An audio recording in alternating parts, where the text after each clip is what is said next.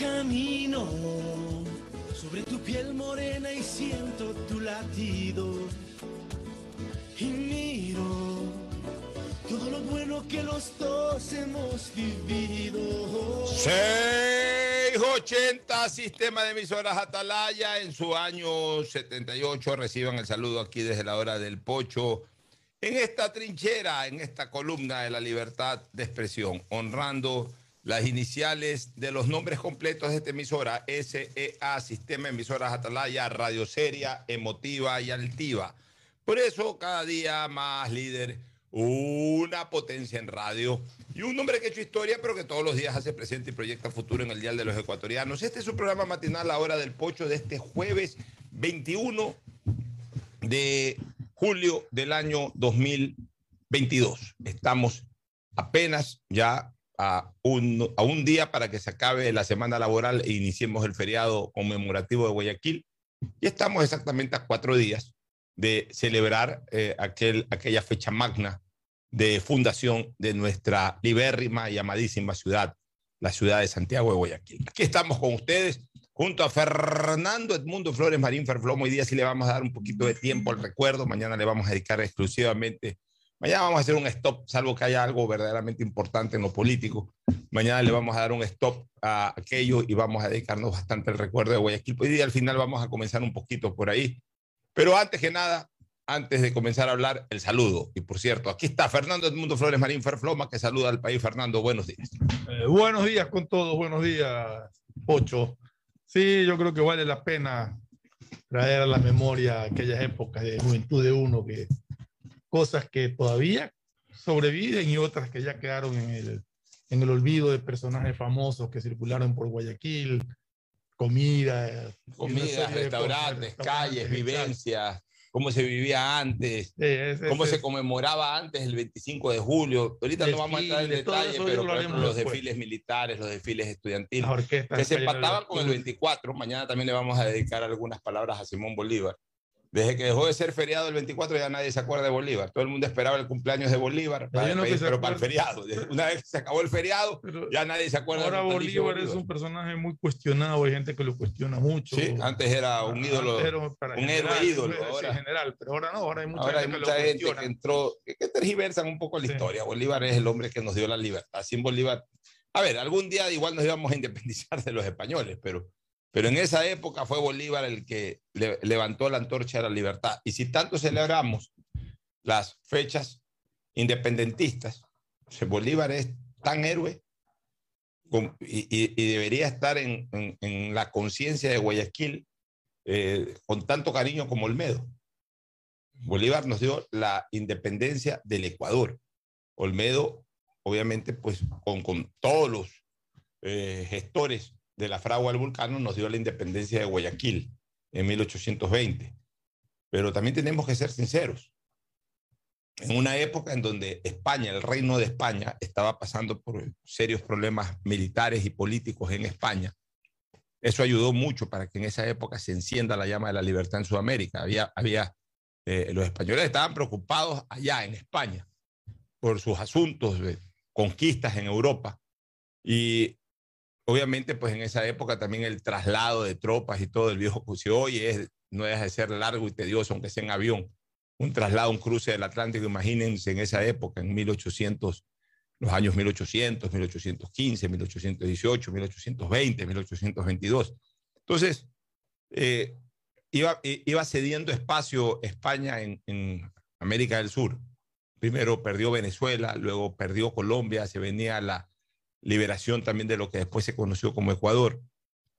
Y evidentemente, pues los, los eh, españoles se atrincheraron básicamente para controlar la capital, que era en este caso Quito. O sea, ellos querían tener el control de Quito. Eso hizo de que su fuerza bélica eh, se despotencialice totalmente en otras regiones, entre ellas Guayaquil. Por eso es que la independencia de Guayaquil es una independencia sin guerra es una independencia de tomarse el cuartel, que en esa época estaba en control de los españoles y tomado el cuartel, ahí quedó todo, ahí nos declaramos independientes, programamos nuestra independencia, pero Olmedo era consciente de que esa era una, era una situación absolutamente débil y por eso en el propio, eh, en la propia acta de la libertad, José Joaquín Dolmedo y quienes redactaron el Acta de la Libertad establecieron de que Guayaquil necesariamente tenía que eh, aliarse o adherirse a un protectorado, porque sola no iba a poder, si es que en algún momento venía el contragolpe español, sola no iba a poder sostener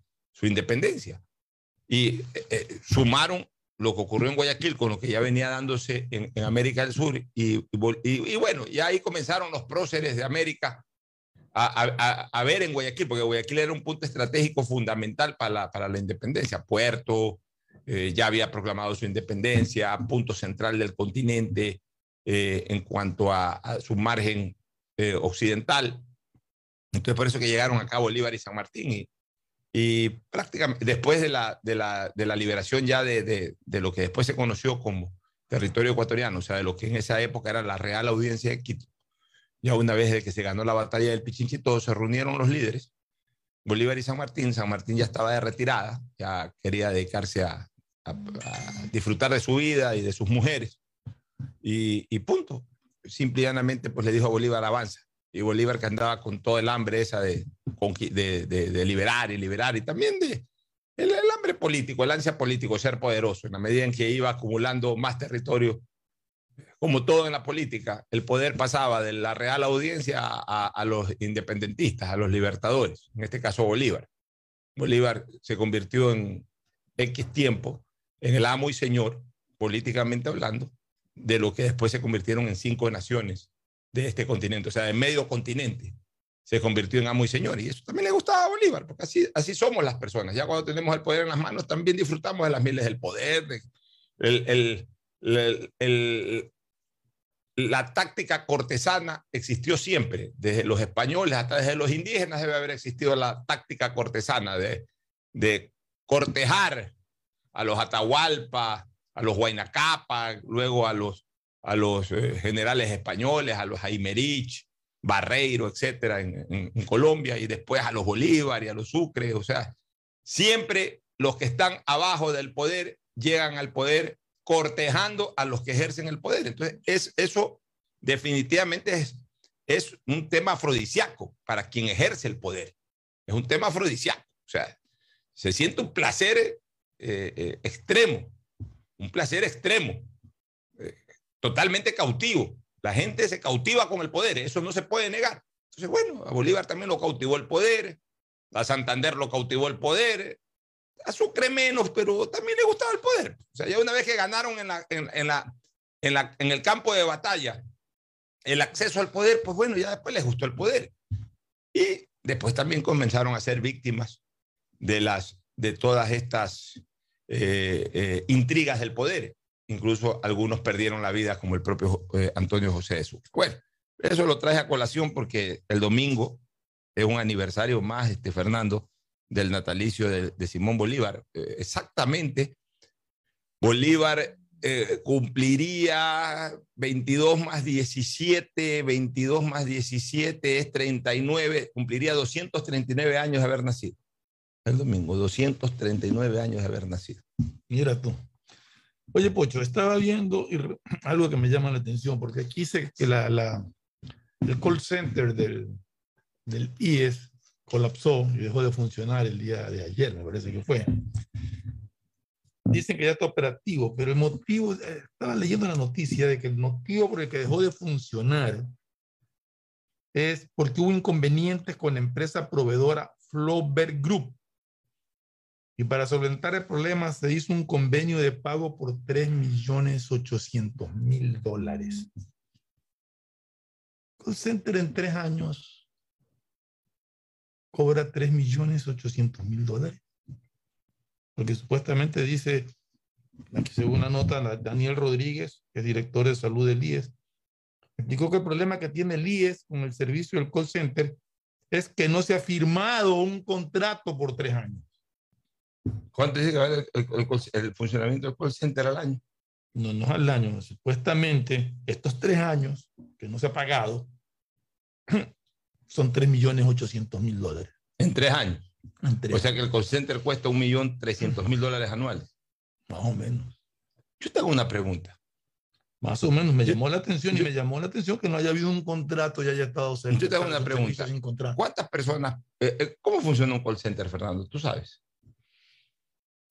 No tengo idea cuántas personas tiene. Muchas veces el call center eh, contestan, contesta grabadora. Grabadora, te contestan computadora que te apriete ah, si quiere una cita para no sé si en este call center, yo nunca he llamado al call center de, de 10, no he necesitado, gracias a Dios.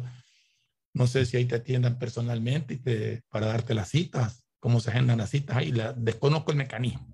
Sé que existe ese call center para las citas que normalmente te las dan para, según la gente se queja, seis meses, siete meses después de, lo leía la llamada. Pero lo que me llama la atención es justamente que se haya prestado un servicio por tres años sin un contrato firmado y que el monto ascienda a 3.800.000 dólares. ¿Y cómo que no se haya pagado y que cómo en la función pública se puede generar una deuda de un servicio sin un contrato firmado? No tengo idea. De trabajo. No tengo una idea. Ahora sí están trabajando en un nuevo proceso de contratación. Ahí sí me imagino que firmarán el contrato para ver si eh, a quién se lo asignan. Mientras tanto, dice que el servicio lo seguirá prestando a esta empresa una vez que han llegado a un acuerdo. A mí sí se me hace muy, muy difícil de entender que se haya prestado durante tres años un servicio, se haya acumulado una deuda por ese monto sin que haya habido un contrato firmado. Además, es una institución pública. Y, además hay mucha gente que se queja. Yo, mira, yo te soy sincero. Debería, merezco ser atendido por el, por, por el Instituto Ecuatoriano de Seguridad Social porque soy afiliado, pago mis afiliaciones, pago mi afiliación laboral, pues yo soy empleado de mi empresa, pero también pago eh, la patronal, la, patronal eh, a mis empleados. Este, pero yo te soy sincero, no pierdo el tiempo. No pierdo el tiempo. O sea, a Dios gracias, hay la posibilidad, las poquísimas veces que recurro al médico. Además que no recurro a los médicos, ese es mi problema. Yo nunca recurro a un médico. En cualquier momento me quedo tieso por ahí porque soy muy poco preocupado para eso. No he tenido la necesidad, pero tengo un seguro médico de otra naturaleza por cualquier emergencia que se me presente. O sea, desgraciadamente eh, a eso nos ha llevado el seguro social. Por eso es que cuando aquí la gente... Pero hay muchísimos, la gran mayoría de la gente que no puede o no tiene acceso a ese seguro. Y pero tiene que recurrir a este de acá. no, es que a eso, te iba, eso, a eso me iba a enfocar la gente que sí necesita de eso, siempre se queja de que el call center no da un buen servicio. No. De que no contestan, de que, no, que te agendan las llamadas. que porque eso ya no es responsabilidad del call center, pero que te agendan la cita para ocho, nueve meses después. O sea. Bueno, te digo una cosa, Fernando, o sea, realmente en este país tenemos una visión totalmente desproporcionada de la bilateralidad de los aportes de la, de la bilateralidad de los aportes. Comencemos con esto de los impuestos. Cuando hacen las comparaciones, no, mira, que en Suecia se paga más impuestos, que en Noruega se paga más impuestos, que en Europa se paga más impuestos, que por aquí y por allá se pagan más impuestos. Eh, o sea, los macroeconomistas, por eso es que a mí me fastidian los macroeconomistas. Por eso que yo no tengo un buen concepto de los macroeconomistas, porque le mienten a la población los macroeconomistas nos engañan con los fríos números. Entonces dicen que en Suecia o en Noruega se pagan mucho más impuestos que en Ecuador. Sí, pero en Suecia y en Noruega el ciudadano que paga esos impuestos casi que no tiene más gastos. Se enferma, va a cualquier hospital de primerísima calidad, con un servicio que no lo dan las clínicas aquí, por donde tienes que pagar 300 dólares la noche.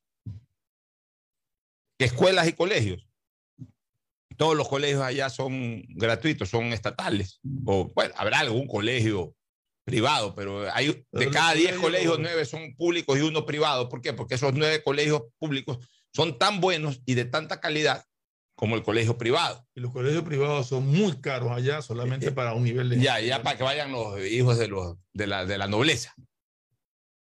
Y allá tampoco existe el complejo, ni la moda. Allá los padres de familia buscan la mejor educación para sus hijos, no cuál es el colegio de moda, dónde están, dónde va a tener a los compañeritos con los que quieren que rueden o que, o que se relacionen. Allá no, allá, incluso hasta por, por, ubicación eh, residencial, eh, ubican a sus hijos en los colegios, son de primerísima calidad.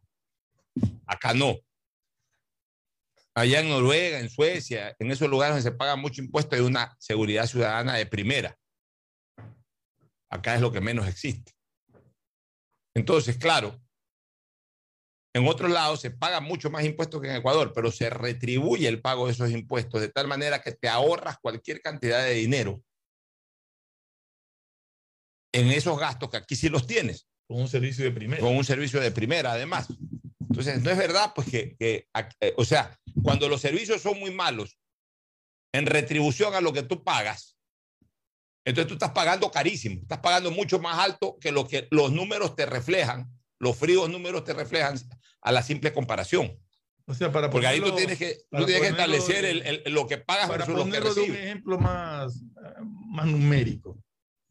Si tú aquí pagas 10 para recibir lo que tienes, creo que es preferible pagar 20, pero recibir el servicio que tienes allá. O sea, a ver, si- te lo pongo más claro para que la gente lo entienda. Si tú pagas aquí 10 y no recibes prácticamente nada, y tienes que pagar adicionalmente al servicio privado, tienes que pagar 20 más para recibir lo que deberías de recibir por esos 10. Entonces, es preferible pagar 20 como se paga allá y ya no tienes ese otro gasto. Entonces, a la larga, tú terminas pagando más aquí que allá. pues. Claro, porque aquí te Eso no te dicen los macroeconomistas. Tú vas a, a- a- a cualquier hospital, la red pública de salud, y tienes que salir a comprar medicinas desesperadamente porque no hay. Tienes que comprar eh, una mascarilla para oxígeno porque no hay. Tienes que salir a comprar prácticamente todo. Mira, aquí lo que pasa, y vamos a decir las cosas como son. Después voy a, dar a leer un mensaje de Luis Eduardo Gómez, que está en la sintonía, Gómez Bejarano, mi presidente, como le digo cariñosamente, presidente del Club de la Unión hace algún tiempito atrás, sobre el tema de Bolívar. Discrepa y, se lo voy a Claro, leer. Luis Eduardo, Se lo voy a leer a Luis Eduardo, le voy a leer lo que lo opina, por supuesto. O sea, él es un gran, Hay un grupo. él es un que- gran oyente de nuestra radio de nuestro programa y también hay que engreírlo, así que le voy a leer su, su, su, su mensaje. No tiene su visión de lo que es. tiene su historia, visión. Pero déjame terminar esta idea o, o- o este concepto, ¿no? O sea, aquí la gente, e- este es un país en donde el tema tributario, desgraciadamente, se lo enfoca mal. Los gobiernos lo enfocan siempre pensando, o sea, lo aplican con un exceso de solidaridad cruzada. Pero esa solidaridad cruzada a veces va enfocada en el tema electorero. O sea, lo que se dice comúnmente, les gusta hacer política con plata ajena. Por supuesto que tiene que haber esa solidaridad cruzada. En eso se basa también eh, la política económica del país, incluso desde la norma constitucional. Solidaridad significa que el que más produce o el que más puede tener contribuye de alguna manera al desarrollo de los que menos tienen o nada tienen. Eso no lo estoy ni negando, ni criticando, ni señalando que es, que, que- que es negativo. Bajo ningún concepto, eso es lo correcto y eso además es lo justo. Pero eso no significa que los que aportan, en cambio, no reciban ningún tipo de beneficio. Ningún tipo de beneficio. O sea, el que aporta impuestos en el Ecuador no recibe nada a cambio. Eventualmente, una carretera más o menos en buen estado. Eso es todo. Seguridad no recibe, salud tampoco. ¿Por qué? Porque además no se preocupan de proveer por lo menos a una clase media, ya. Está bien. Las clases pudientes a lo mejor nunca van a ir a un hospital público. A lo mejor nunca van a ir a un hospital público. Porque a lo mejor ni siquiera van a una clínica privada. Si tienen la posibilidad, como en efecto lo hacen, se van a Estados Unidos o se van a Europa a curarse o a dar a luz. Ya. Las clases pudientes lo pueden hacer. Pero hay una clase media que aporta impuestos. Hay una clase media que produce. Hay una clase media que consume. A la clase media no le dan nada. No quiero lastimar con este comentario a mi gran amigo Otto Sonnenholzer. No lo quiero lastimar. No lo hago con esa intención tampoco. Pues solamente para poner un ejemplo de lo que yo una vez tuve una conversación con Otto ya siendo vicepresidente y, y, y, la respuesta que me dio Otto. Tú sabes que yo desde hace mucho tiempo vengo señalando, Fernando, de que Guayaquil necesita el gran hospital del norte. Correcto. ¿Por qué? Porque lo necesita. Pero un mega hospital. Un hospital multiespecialidades. Pero público, ¿no? Pero público, o por lo menos en alianza público-privada, pero, pero que se necesita que se invierta. ¿En qué sector? En el sector de los amanes. Además, el sector idóneo, porque en ese punto, a través de la autopista, es de fácil acceso de cualquier lado de Guayaquil, pero además está conectado con todo el norte de Guayaquil. Estamos hablando del noreste de Guayaquil, del norte residencial de Guayaquil, que te empata con Aurora, que te empata con San Morondón, que te empata con Durán, que te empata con la vía Manabí en un momento determinado. O sea, por cualquier lado, ese es el sitio ideal. Cuando lo designaron o lo eligieron, lo designaron realmente, lo eligieron, sí, lo eligió la asamblea, a Otto lo eligió, lo eligieron vicepresidente, un día lo fui a visitar, para saludarlo, para felicitarlo. Y le di esta idea. Entonces otro me dice, me, encanta esa idea, pero lo que pasa es que en los planes de gobierno siempre están hospitales para los sectores populares. O sea, está bien, hagan todos los hospitales que se necesiten para los sectores populares. Pero no solamente el pueblo vive en este país, pues, o sea, lo, a lo que ellos llaman sectores populares. No solamente la gente desposeída o, de clase económica baja o, muy necesitada es la única que vive en este país, no son los únicos pobladores. También hay una clase media que siempre es marginada de los beneficios del poder. Siempre es marginada. Y hay un ejemplo, y no es que Otto lo hizo con mala intención, y, eh, eh, a él le gustaba la idea, pero, pero fue muy sincero y muy franco conmigo. En los, en los planes de gobierno siempre se estipulan estas inversiones para los sectores populares. Claro, el gobierno de Lenín Moreno no hizo ninguna obra al respecto tampoco, pero, lo que tenemos que tener claro es que pueblos somos todos, los que tienen y los que no tienen, Así es. cuando se trata de servicios que tiene que haber el Estado. Pero a lo que yo voy es que los que contribuyen con impuestos, porque además son los que más contribuyen con los sectores desposeídos no contribuyen con impuestos directos. Sí, de alguna manera a través del consumo, igual no quizás en una gran cantidad, pero igual cualquier persona en algún momento compra algo que le, facturan IVA y tiene que pagar el IVA. Pero al menos en lo que se llama impuesto a la renta eh, y, este, retención a la fuente y todo eso, normalmente quienes eh, aportan son las personas que constituyen la llamada clase media. Y a la clase media nunca se le hace obras especiales de servicio, no se les da servicio. No, no, no hay escuelas o colegios fiscales. Antes sí los había. El Vicente Rocafuerte, por ejemplo, fue un colegio de clase media. El Vicente sí era un colegio. En, su momento, el Aguirre Abad fue un colegio de clase media. O sea, la clase media de Guayaquil, y ni siquiera a veces la clase media. Prácticamente en esa época, buena parte de la población, hablemos de los años 30, 40, buena parte de la, Rocafuerte. la gente estudiaba y por ahí comenzaban a salir los primeros colegios privados, que el San José, Hermanos Cristianos, San José, Cristóbal pero, pero igual, buena parte de la población, especialmente la clase media, iba a los colegios fiscales. Hoy ya los colegios fiscales prácticamente no, no, no, prestan su servicio para la gente de clase media. La clase media tiene que andar buscando, obviamente, colegios, mm, hay, de todo, colegios baratos, eh, medio caritos y hay colegios muy caros. Pero, siempre tienen que ir a buscar y pagar. Tiene un afán de superación permanente. O sea, todo el mundo quiere superarse, tiene todo el derecho a superarse. Entonces, la clase media en su afán de superación quiere buena educación para sus hijos y esa buena educación no la encuentra en los colegios fiscales. Buena salud. Eh, buena salud no la encuentra. No la encuentra en los hospitales. Además, los hospitales están lejísimos. A ver, pero alguien pagaron sus impuestos. Ya alguien se enferma en la alborada. Vamos viendo las alternativas para alguien que se enferma en este momento en la alborada o en Sauces. Hospitales. ¿Tiene que irse a meter a Monte Sinaí o tiene que irse a meter a la perimetral igual al hospital universitario? Vamos viendo. ¿Está afiliado seguro a los Ceibos? Si, si, si, si, es afiliado al seguro, tiene que irse a los Ceibos, que es lo más cercano ahora, o si no, tiene que irse al puerto. al sur. Ya. Si está enfermo de, de, de, cáncer, podría buscar Solca, que es por acá, que son proyectos más bien de, de, la Junta de Beneficencia, que encima les deben plata y que ya ni siquiera van a atender de, eh, eh, enfermos pero. No, eso no es del, no ya, es, es, privado. Entonces, De ahí tienen las otras alternativas privadas. Las alternativas privadas, un millón y pico de personas que viven en el norte de Guayaquil tienen cuatro clínicas de relativa calidad o de calidad.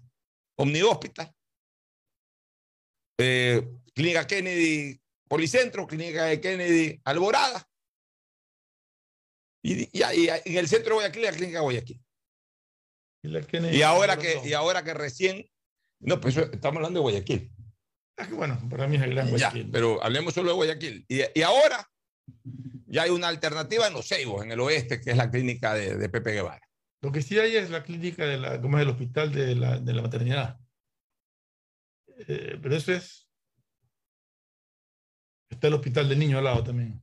Sí, pero ese, ese es un hospital de la mujer que le llaman. la mujer. Que iban ahí a trasladar el hospital El Bernaza, el- el- digamos, el funcionamiento de lo que hoy es el Bernaza.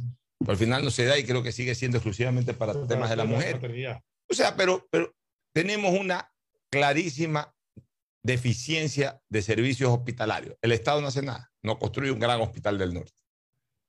Ah, otra clínica que existe es la clínica San Francisco. La San Francisco ya, digamos, de una calidad eh, inferior. Y, de, y como la San Francisco, por ahí pueden haber tres o cuatro centros clínicos, en que la Alborada, que Sauces por ahí, pero ya de menor nivel.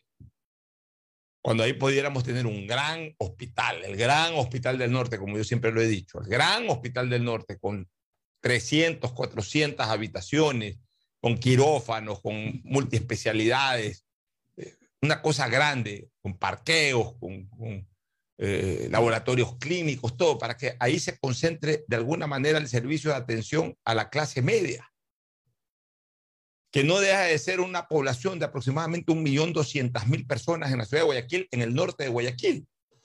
Pero entonces no, no les interesa, pues sin embargo esa gente sí paga impuestos.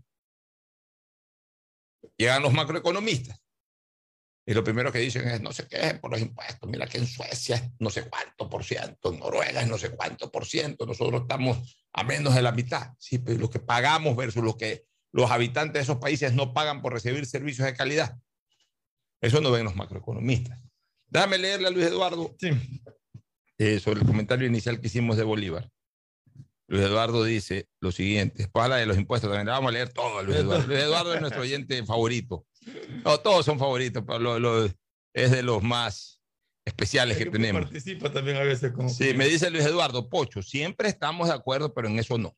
Sucre protegió a Guayaquil, obviamente por orden de Bolívar, pero ninguno de los dos nos libertó. No, yo no- nunca he dicho que nos, que nos liberaron. Sí que protegieron nuestra independencia. Son dos cosas distintas. Y de hecho el propio eh, Luis Eduardo lo dice en su comentario, Sucre protegió Guayaquil, obviamente por orden de Bolívar. Guayaquil creó la división protectora de Quito y cuando vino Bolívar nos anexó al norte a la fuerza. Está bien, respeto tu criterio, Luis Eduardo, pero en el acta de independencia sí se habla de que Guayaquil necesitaba ser protegido.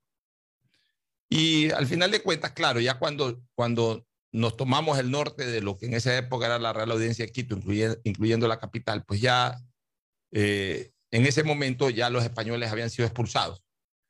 Y ya no, ya ahí sí, a partir de ahí sí, ya Guayaquil o lo que sea podían quedar siendo independientes, pero realmente no es que nos, eh, no, es que nos anexó al norte, lo que pasa es que el plan Bolívar era el plan de la Gran Colombia. O sea, Bolívar no nos anexó a Quito, ni siquiera lo que después se llamó Ecuador.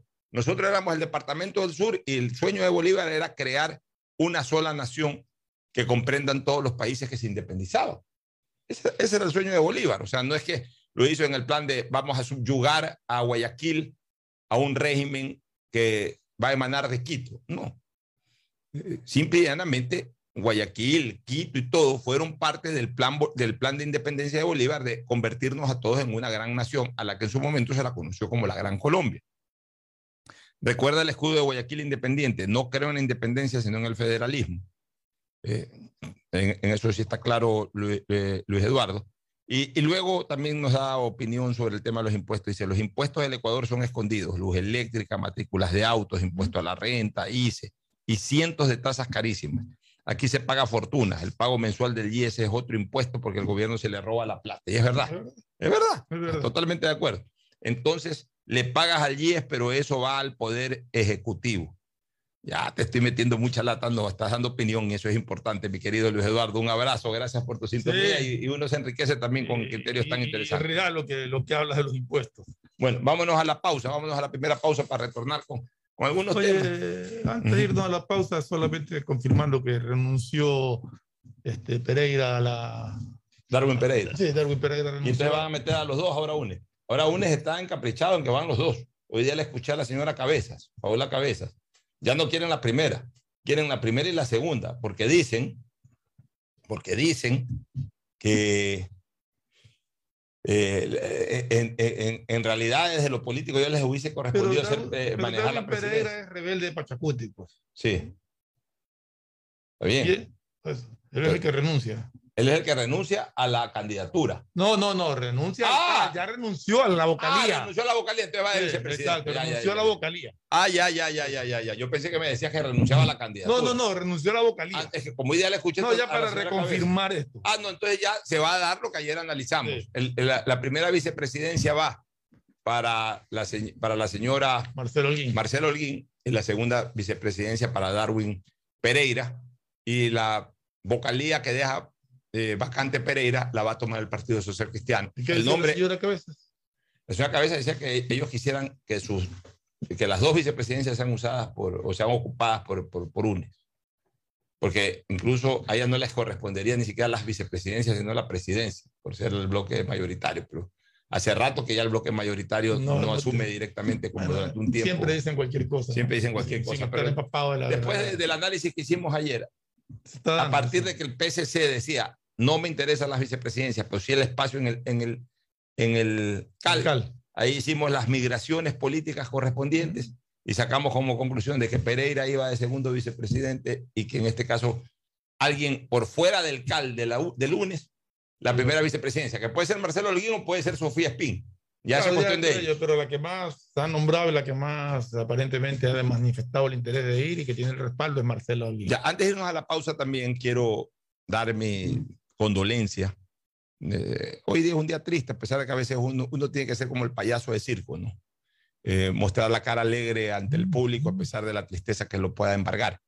Eh, hoy ha fallecido un queridísimo primo político mío, el doctor Manuel Rojas Polo, Manuelito Rojas Polo, a sus respetabilísimos 94 años de edad. Eh, Manuelito eh, Rojas Polo fue un reconocido jurisconsulto, pero por sobre todas las cosas un profesor de muchas generaciones en la época dorada de la llamada Academia Gómez Rendón de Playa.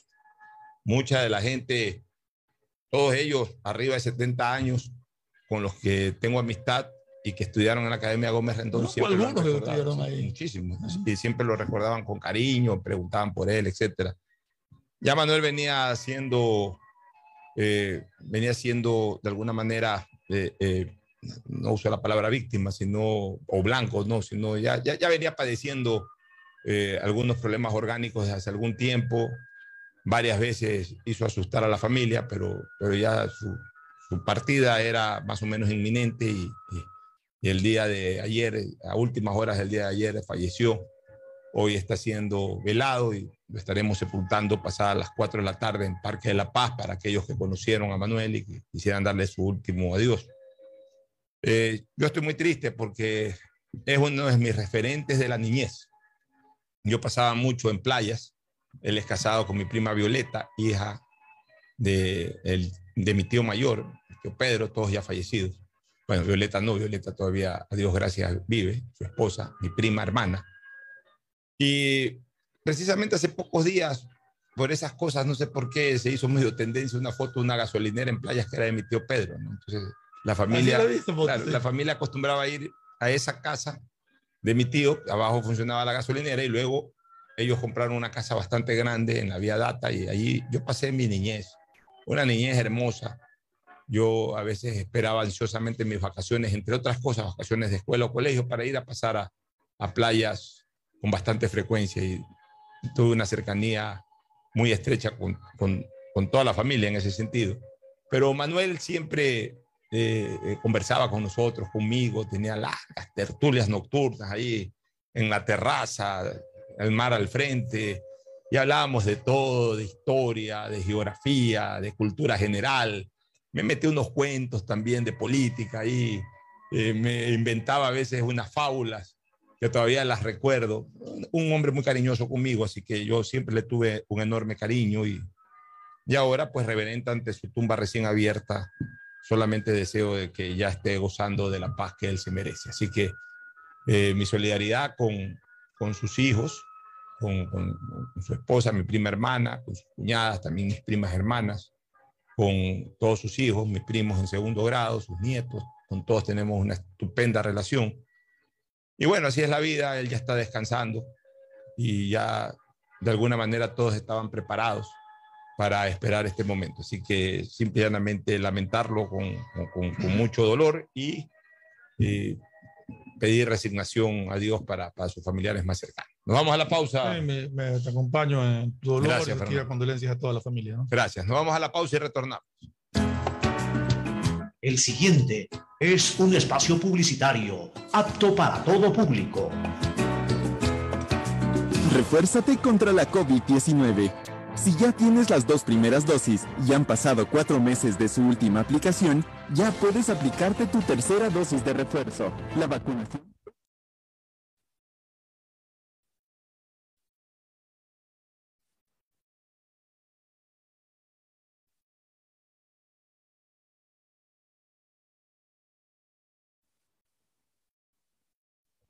Países al mejor precio con el chip internacional Smart SIM de Smartphone Soluciones.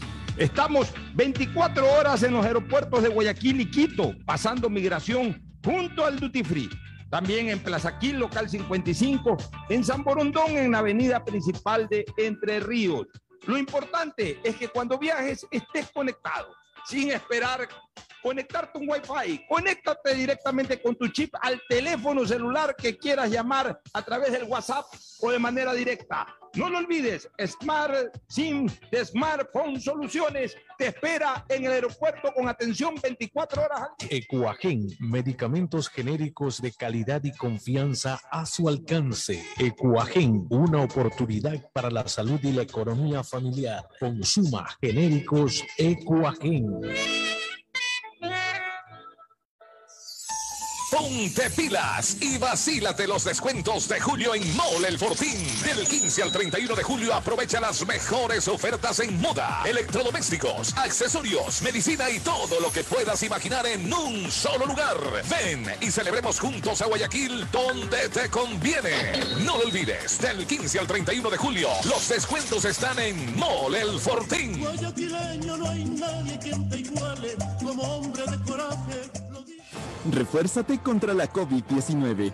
Si han transcurrido cinco meses desde tu tercera vacuna, no puedes aplicarte la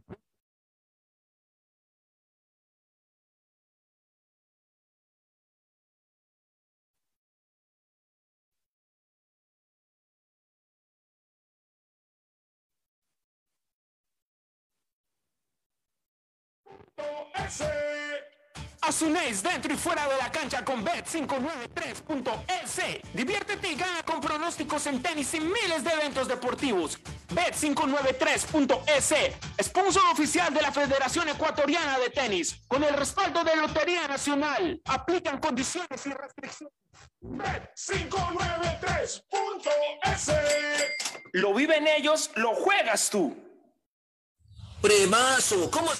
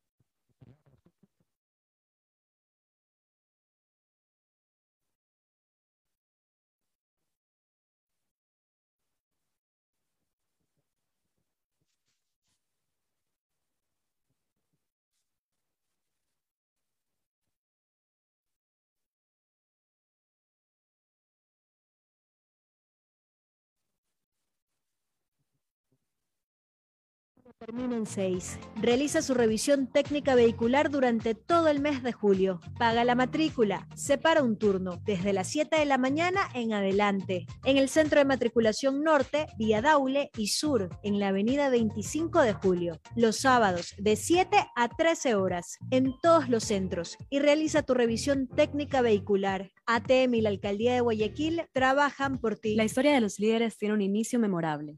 En la Universidad Católica de Santiago de Guayaquil contamos con una de las mayores tasas de empleabilidad del país para que desarrolles tu carrera de la mejor manera. Estás a tiempo. Inscríbete ahora y empieza tu historia profesional en la universidad que tiene 60 años de experiencia formando líderes. Contáctanos en www.ucsg.edu.es y visítanos en nuestro campus de la Avenida Carlos Julio Arosemena, Universidad Católica de Santiago de Guayaquil. Nuevas historias, nuevos líderes.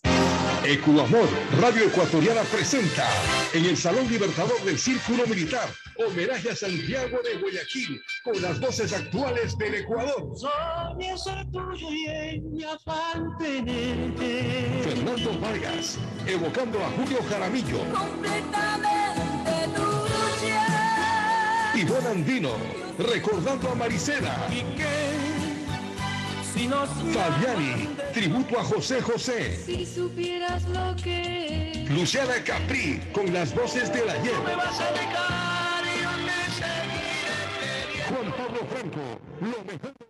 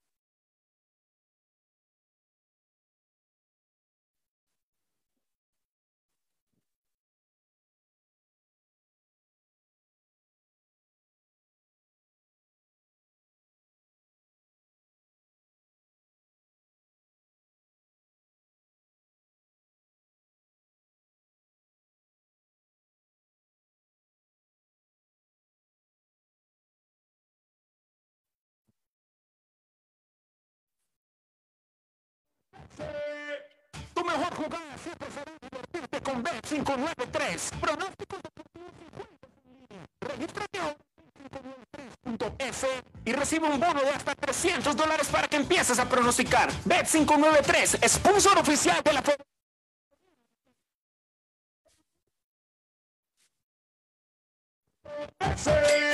Lo viven ellos, lo juegas tú. Aplican condiciones y restricciones. Las vacunas contra la COVID-19 son seguras, pues cumplen con todos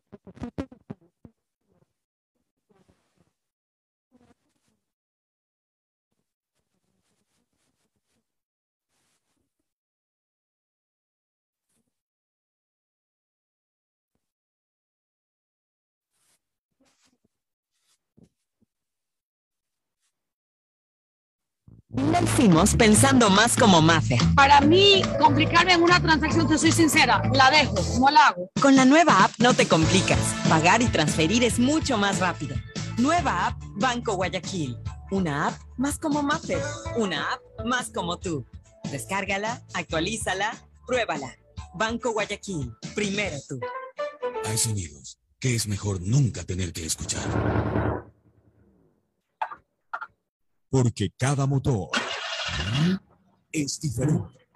Desde hace 104 años, Lubricantes Gulf mantiene la más alta tecnología y calidad en línea de aceites para motores a diésel y gasolina. Está hecho con una fórmula especial para dar excelente protección a todo tipo de motores, evitando el desgaste prematuro de pistones, anillos y árbol de levas ayudando a mantener limpio el motor y libre de depósitos que se forman por las altas o bajas temperaturas. Dele a su motor lo que se merece. Lubricantes Gulf, la más alta tecnología en lubricación. 104 años preservando la vida de su motor. Lubricantes Gulf. Gulf es más lubricante.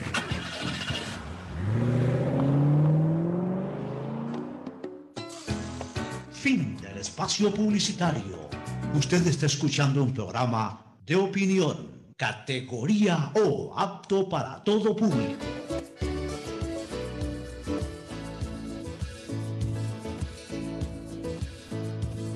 Camino sobre tu piel morena y siento tu latido.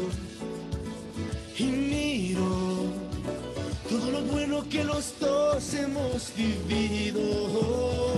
Te digo, solo hay razones. Bueno, muy bien, retornamos este, con, con más temas. A propósito, ya eh, está sesionando la Asamblea. Como dijo Fernando hace pocos minutos atrás, ya se conoció de la renuncia de Darwin Pereira al CAL para quedar listo para la segunda vicepresidencia. Y ya el movimiento UNES ha postulado el nombre de doña Marcela Holguín para la primera vicepresidencia, lo cual seguramente rodará como con aceite, Ese- porque es parte del acuerdo de la mayoría. ¿no? Antes se, se, se aprobó una moción presentada por, Natalie Viteri, te escuché. por Natalie Viteri para que se conozca la renuncia de Darwin Pereira al CAL y se elija la primera vocalía, o sea que estaba aquí, vacante. Y Viteri proclamó el nombre de Esteban Torres para la Ya. Esteban Torres entonces va como candidato a, va a ser el miembro del CAL. Entonces, Esteban Torres va a ocupar dos funciones.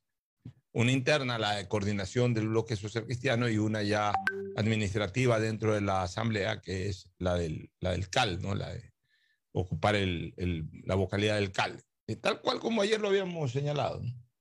Tal cual como ayer lo habíamos señalado, este, eh, la señora Holguín será elegida en poquísimos minutos más primera vicepresidenta y como ya renunció Darwin Pereira, eh, obviamente pues va a ser postulado para la segunda vicepresidencia y, y ya podemos hablar de que eh, el- el- la asamblea, Y que la vocalía pendía- vacante sería ocupada por Esteban Torres. claro, la asamblea, la asamblea ya quedaría absolutamente completa en cuanto a sus dignatarios, Saquicela de presidente, primer vicepresidente, en este caso vicepresidenta Marcelo Holguín, segundo vicepresidente el señor Darwin Pereira y, y los miembros del CAL, estas tres autoridades, más Esteban Torres que se integra, más Natalia Arias que es de Creo, y también creo que hay otra, otra persona más ahí, no, me más. parece que de Pachacuti. Hay dos más, Hay cinco. dos más. Un- un- eh, una, una señora que era de la izquierda democrática. correcto, sí. Que era o es, porque la verdad es que ya uno no No sabe. le digo que sigue siendo. Parece que sigue siendo de la izquierda democrática. En fin, ya ahí queda más o menos el cuadro eh, est- est- establecido, el cuadro de autoridades de la Asamblea Nacional. Con este cuadro hará más de lo que ha hecho en un año y tres meses, lo dudo. Pero bueno, lo importante es que por lo menos, por lo menos, no tengan espacios vacantes. Lo que está vacante es el país de legislatura. Eso sí sigue Eso vacante. sí. Eso sí sigue vacante. A propósito, este, lo que se informó ayer es de que ya se aprobó por parte de la comisión eh, el proyecto de ley a través del cual la Asamblea, el proyecto de ley derogatorio a través del cual la Asamblea dero- eh, eh, eh, eh, promulgaría la derogatoria de la ley esta tributaria que pasó por Ministerio de la Ley. Sí, pero yo tengo un criterio, yo no sé, tú eres, tú eres el abogado, pero, pero la Asamblea no está en capacidad de derogar eso. Yo pienso eso, Fernando. O sea, la- la- o sea, eso va a la Corte Constitucional y me imagino que se lo van a tirar abajo. Yo no sé si se lo vayan a tirar abajo. La verdad es que la Corte Constitucional Pero- también tiene sus interpretaciones. O sea, yo qué es lo que creo.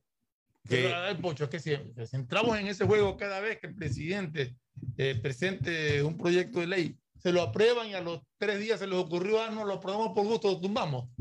Eso no es así, o sea, Mira. Este, yo tengo entendido que la única persona que puede modificar o derogar ese proyecto es el presidente de la República. Ya, mira, se, se- se agarran de una interpretación que se dio para tumbar el impuesto verde hace algunos par de años atrás, par de años atrás. ¿Te acuerdas ese malhadado Sí. del impuesto verde? Entonces, claro, como todos celebramos, eh, no caímos en reparo de la forma como se lo hizo. Entonces, de ahí se agarran en el sentido de que, entre comillas, la Asamblea tomó la iniciativa y le comenzó a dar marcha a la derogatoria de ese impuesto verde. Pero ¿quién derogó el impuesto? ¿No fue Moreno? Espérate. Y ellos argumentaron justamente en ese momento de que ese impuesto verde en, su, en la época de Correa, que ya, ya la gente no se acuerda ¿no? De, de- de las cosas del correísmo, entre, entre otras que nos clavaron ese impuesto verde. La gente no se acuerda. era una grosería O sea, impuesto. Lo que pagabas para matricular tu carro, eso no te acuerdas. ¿no? Eso te lo puso Correa. Eso no te acuerdas. Pero bueno, yo sí te lo recuerdo. Pero volviendo a, a aquello, ¿qué, qué argumentaron los legisladores para tumbar, para, present- para impulsar la derogatoria del impuesto verde? De que en la época de Correa eso pasó por Ministerio de la Ley. Es decir, Correa lo presentó, el Congreso no se pronunció, o a la Asamblea, que era absolutamente correísta, o sea, ahí hubo una especie de, no, no está bien usada la palabra, pero para, para mejor en- entendimiento, una especie de colusión entre los dos poderes, el ejecutivo y el legislativo, o de complicidad. Esa, esa- esa es una palabra más- mejor usada. O la complicidad entre el ejecutivo y el legislativo, como todas las cosas que quería aprobar Correa cuando tenía un parlamento absolutamente a su favor, e hicieron pasar por Ministerio de la Ley el impuesto verde. Ok, como hicieron pasar por Ministerio de la Ley el impuesto verde, ese fue el argumento para dar inicio al trámite de derogatoria de ese impuesto verde. Que a mi criterio, el trámite es inconstitucional. Para, como, como Moreno, en, en algún momento ya estuvo de acuerdo en tumbar ese impuesto verde, para no dejarlo caer en el vicio de inconstitucionalidad, es decir, para que no eh, eh, se dé alguna interpretación luego en la Corte Constitucional que devuelva lo del impuesto verde, Moreno presentó el proyecto de derogatoria. Ya, entonces, al presentar Moreno el proyecto de derogatoria, se cumple lo que dice la norma constitucional, que es que la iniciativa tributaria, ya sea para crear, modificar o derogar impuestos, tiene que ser iniciativa del Ejecutivo, no puede ser iniciativa del Legislativo. Entonces, Moreno presentó eso y bueno, al presentarla Moreno, ya eh, se cumplió con la presentó el iniciativa. Ejecutivo, Claro, y ahí, no sí, y ahí sí la Asamblea es la que tiene que derogar, modificar o crear. Ya, en este caso no ha presentado nada. Y yo no, yo no estoy, a ver, ¿qué es lo que yo creo? Lo mejor que le puede pasar al gobierno, mira lo que te voy a decir, e incluso al país, lo mejor que le puede pasar al gobierno es que le deroguen esa ley. ¿Por qué? Porque esa ley era parte de un compendio en donde los resultados positivos iban a ver con la aprobación de A más B más C. Pero como le aprobaron A, que es lo más antipolítico, pero en cambio le negaron B y ni siquiera se atreven a presentar el C. Yo creo que la presentaron en desorden. O, o la presentaron en desorden o lo que sea. Entonces, al quedar solamente eso, no va a encontrar, no, no se van a lograr los beneficios de la visión Lazo. Y más bien, de alguna manera, sí se sienten afectados o tocados. Claro, le quedó el golpe. Claro, eh, eh, quedó el golpe en contra para quienes de alguna manera se ven afectados desde lo tributario. Entonces, ahorita lo mejor, en el fondo, es de que deroguen esa ley. El propio presidente Lazo, Sí, de pe- repente. pero tenemos que Ya. partir del principio de constitucionalidad. porque Pero- pero- pero vamos a la constitucionalidad. constitucionalmente, Así no es. lo presenta el presidente Lazo o el que sea presidente en cualquier caso de ¿eh? Eso no es constitucional y tiene que ser vetado por la Corte. Entonces, ba- bajo el análisis constitucional que estoy haciendo, y ahí totalmente de acuerdo contigo, la iniciativa correspondería al presidente de la República. No le corresponde a la Asamblea, porque incluso es hasta absolutamente ilógico que una entidad que al dejar pasar un proyecto por Ministerio de la Ley pierda esta autoridad moral para hablar de ese tema. Así es. Pierde esta autoridad moral. Pues ¿cómo, ¿Cómo puede la misma Asamblea tener la iniciativa de tumbar algo que ellos en su momento, cuando lo tuvieron en sus manos, no fueron capaces ni de aprobarlo ni de rechazar? De tratarlo siquiera. Ni siquiera, o- bueno, Pero no pudieron lo- haberlo tratado, pues no lo- ni, ni lo aprobaron, pero- ni lo modificaron, ni lo rechazaron. Entonces, ¿qué autoridad moral puede tener una, eh, en este caso el Poder Legislativo, de tomar una iniciativa para replantear a través de una derogatoria un tema que ellos cuando lo tuvieron en sus manos no fueron capaces de No hacer tuvieron los absolutamente votos nada. para aprobarlo y no tuvieron los votos para rechazarlo. Así es. cosa- Entonces, cosa de loco, ¿no? entonces ya eh, eh, la interpretación no tiene por qué ir por ahí de que la Asamblea lo pueda hacer, porque ya en el momento en que se publicó en el registro oficial por haber entrado a través del Ministerio de la Ley, ya es una ley establecida. Entonces, cuando ya es una ley establecida, no importa la, la- la- la forma como se estableció la ley. La ley pudo haberse Está establecido. contemplado que puede, puede eh, entrar de esa manera. Claro. Está contemplado en la ley. Así es, o sea, ya una vez que la ley esté en firme, ya se cumplieron los procedimientos de la ley. En el caso tributario, ¿cuáles son los procedimientos de la ley? La iniciativa del presidente. Correcto. Ya. El tratamiento, creando, modificando o- o- o negando la ley, o que ésta entre por ministerio de la ley. Ese es el, el- el segundo, el segundo paso. El tercero, si entra por ministerio de la ley, la publicación directa a través del presidente de la República en el registro oficial. Si hay un pronunciamiento de la Asamblea, en cualquiera de las tres formas que le manda la Constitución, la siguiente fase es la acción colegislativa del presidente, de vetar Correcto. o de allanarse. Ya, pero en todo caso, esa ley cumplió con todo el trámite, con todas las fases de, tratamiento. Incluso lo del Ministerio de la Ley es el cumplimiento, es, es la parte final del cumplimiento de esa fase. De que al final no se hizo nada y entonces se cumplió la fase, no se hizo nada. Y por ende, la misma constitución determina su publicación a través del Ministerio de la Ley, su publicación en el registro oficial. Entonces, la ley ya está en firme, ya es una ley establecida. Entonces, para modificarla o derogarla, se necesita un nuevo trámite. Y ese nuevo trámite tiene que ir acorde a la constitución, a lo que dice la constitución, que la iniciativa es del Ejecutivo. Por eso yo sí creo y sostengo y sostendré siempre ante cualquiera de que la interpretación que se le está dando al tema del Ministerio de la Ley es una interpretación absolutamente inconstitucional. Estoy completamente de acuerdo contigo. Pues te dije de, de- de- primera interpretación, tú, tú eres el abogado, pero por eso decía, para mí es inconstitucional totalmente. Y la Corte Constitucional, llegado el momento, deberá declarar la inconstitucionalidad de lo actuado por la Asamblea. Oye, En todo bueno, caso, aquí tengo la conformación del CAL, ¿cómo está? a ver, Al momento. Presidente Virgilio Saquicela. Saquicela. La segunda vicepresidente por, por elegir. La primera, La diría. primera también por, por Ya, elegir. a propósito, ¿por qué Darwin Pereira, por ejemplo, opta por la segunda y no por la primera? Porque de acuerdo a la ley y esta alternabilidad de género, le ahora dicen que le corresponde la primera vicepresidencia a una mujer.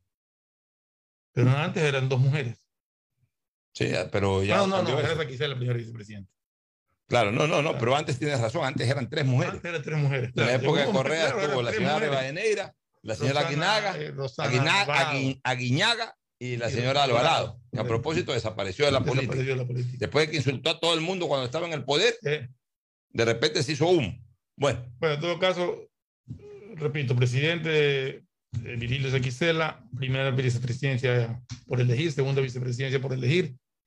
Como primer vocal contra Darwin Pereira, que ya renunció, por lo tanto está vacante. irá Esteban Torres, porque ya fue propuesto y seguramente ya fue elegido. Falta, falta nada más. No, ya debe haber sido Pues, elegido. Segunda vocal es Natalia Arias, tercer vocal es Ronnie Aliaga, cuarta vocal es Johanna Moreira, secretario general es Álvaro Ricardo Salazar y prosecretario general es Carlos Iglesias. que tienen, que no tienen ni voz ni voto, por si acaso los secretarios. Los secretarios lo único que hacen es registrar, asesorar. Debe ser la conformación del CAL. Pero vos en el de- debate del CAL, ellos son funcionarios, ellos no son legisladores. El CAL es exclusivamente eh, en cuanto a voz y voto, voz y voto, los legisladores. Eh, los secretarios, pues secretarios, esos que leíste, ellos no tienen ni voz ni voto. O sea, sí, pueden preguntar, o sea, ellos informan, son informantes, Ellos toman nota de todo. lo toman que sucede nota, informan, señor secretario, por punto del orden del día y hablan. O sea, en ese sentido sí tienen voz, pero no tienen voz en cuanto al debate que se, que se desarrolla. No, pues, son siete, dentro siete de- votos nada Así más. es. Y- pero votos, pero además dentro del debate solamente hablan los siete. Los siete, secretario claro, por secretario lo que Y si por ahí le piden una opinión no vinculante, sino eh, sobre tema operativo, de repente darán su opinión, pero, pero ellos no son parte del No debate. son parte del Ya, el oye, de- este- debate. Mira, hay un tema que hoy día lo levé a Twitter. Porque yo saludé la semana pasada y lo seguiré saludando y lo saludaré siempre la decisión del presidente del Ecuador, Guillermo eh, Lazo Mendoza, de eliminar el famoso examen del, del Cenecit. ¿Por qué? Primero porque Lazo lo prometió en campaña, o sea, aquí nos estamos olvidando de las cosas. Siempre, siempre la gente se queja así, pero mira que Lazo dijo tal cosa y no lo... Bueno, esta es una de las cosas que cumplió en, en campaña, o prometió en campaña. Es más, en campaña prometió la eliminación del CNC. Sí, pero más complejo. Que era más complejo y que se necesita también de, de a, a, partir del principio de legalidad eh, hacerlo a través de una ley, porque el CNC fue creado a través de una ley. Ya. Pero por lo pronto está eliminando el examen del CNC. Era básicamente el motivo por el cual se quería eliminar el CNC. Ya, y, eso, y eso sí es operativo, eso no es legal, sino, o sea, eh, dentro de las facultades operativas del CNC que le otorga la ley está lo del examen, pero por eso ya Lazo, a través de una decisión administrativa, elimina el examen del CNC. Entonces hay mucha gente que eh, y la gente le enfoca solamente al tema de los cupos. Los cupos no tienen que ver con un examen, señores. Si hay X cantidad de cupos con examen del CENESID o sin examen del CENESID, con los modelos de eh, acceso que tenga cada una de las facultades, los cupos, eh, se los gana el, el, el, el estudiante que, que, está buscando su acceso. Aquí punto. la pregunta o sea, sería, ¿qué es más justo? ¿Que se lleve el cupo uno que llegó más temprano o se lleve el cupo uno que estudió más y que sabe más? Yo creo que alguien que estudió más y que sabe más. Ya. Entonces tiene razón de ser un examen de ingreso eh, un examen de ingreso o un, una fórmula eh, preuniversitaria como la que han tenido algunas universidades claro, en, en tiempo pasado, claro. pero siempre dejando que sea la propia, la propia universidad, cada una de sus facultades la que decida en torno a los cupos que sí, tengan. Los cupos van a estar ahí. Los cupos, sí, o sea, esto no es que va a subir ni a, ni a, ni a aumentar ni a reducir los cupos. Exacto. No. ¿Esto qué es lo que va a ayudar? Esto va a ayudar a un vínculo más directo del estudiante con la universidad, como era antes. Cuando yo, cuando yo estuve en, cuarto, en tercer año de colegio, sentía vocación por la medicina.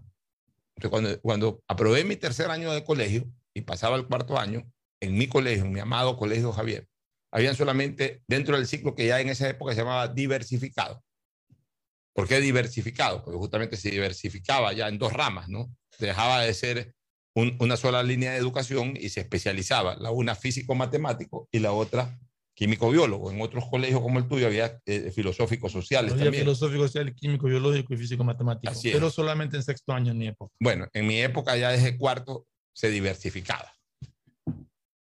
Como yo sentía vocación por la medicina, mi padre era médico y sí me gustaba la medicina, aunque también me gustaba mucho el derecho, la, el hablar, el, la oratoria y todo eso. En mi casa me decían, oye, tú tienes más pasta y pinta para abogado que para médico.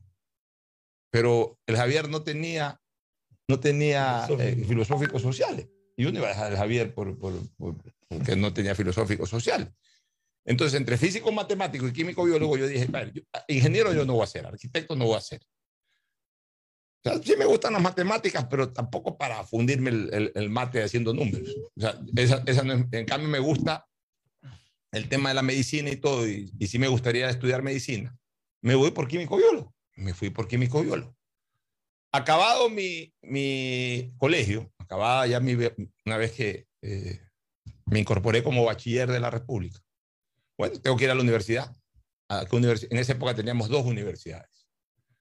Dos universidades fuera de la SPOL, que era una universidad ya justamente para temas básicamente numéricos, ¿no? Acá teníamos dos universidades en donde había facultad de medicina, facultad de derecho, también la facultad de ingeniería y todo eso, que eran la Universidad Católica y la Universidad Estatal. No habían todavía ni el Espíritu Santo, ni, ni, ni la Bolivariana, ni, la, ni ninguna de las universidades que hoy eh, hay en Guayaquil. Muy bien, me voy a la Universidad Católica.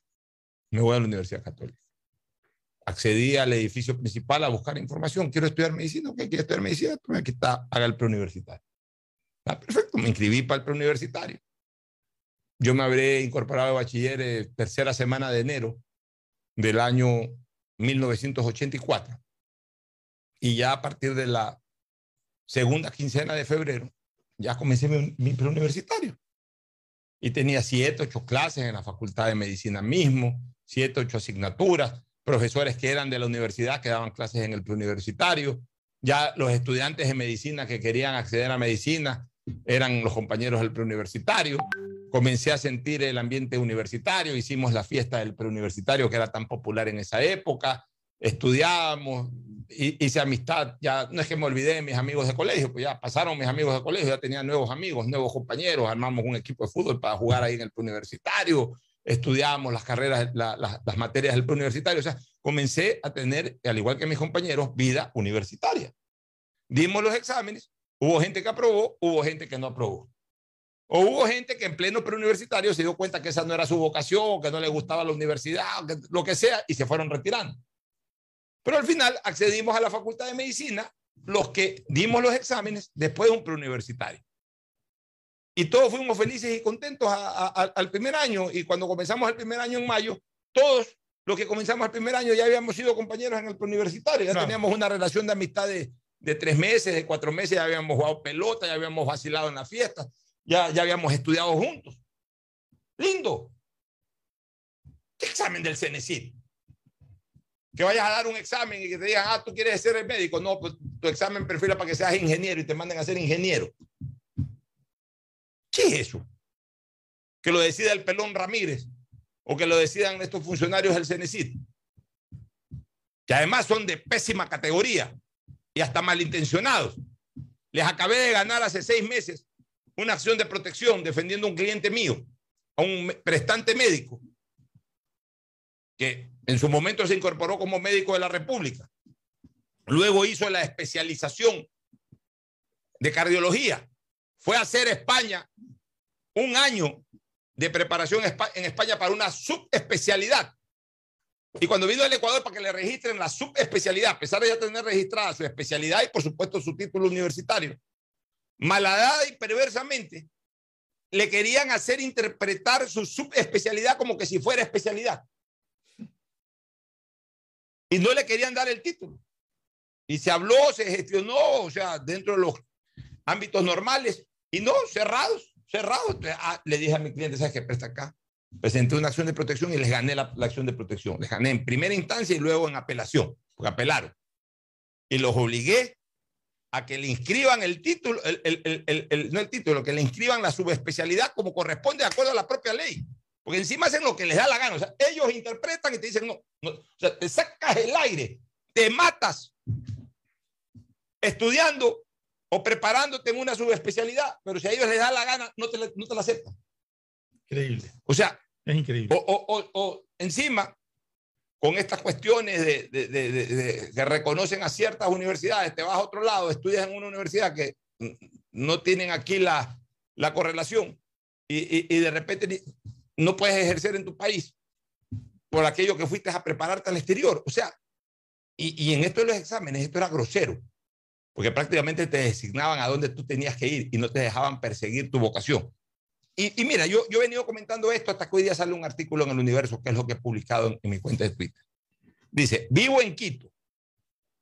Me enviaban a una universidad de Manabí, no estudié lo que quería y ahora soy modelo. Ya, Estefanía Rosero se inscribió en un curso de preparación académica antes de rendir el examen de ingreso a la universidad. Su aspiración era estudiar una carrera empresarial en una universidad pública de Quito. El examen era obligatorio para lograr un cupo. La CENESIT era la encargada de regular y aprobar a los estudiantes después de rendir las pruebas. En el examen obtuvo 700 puntos.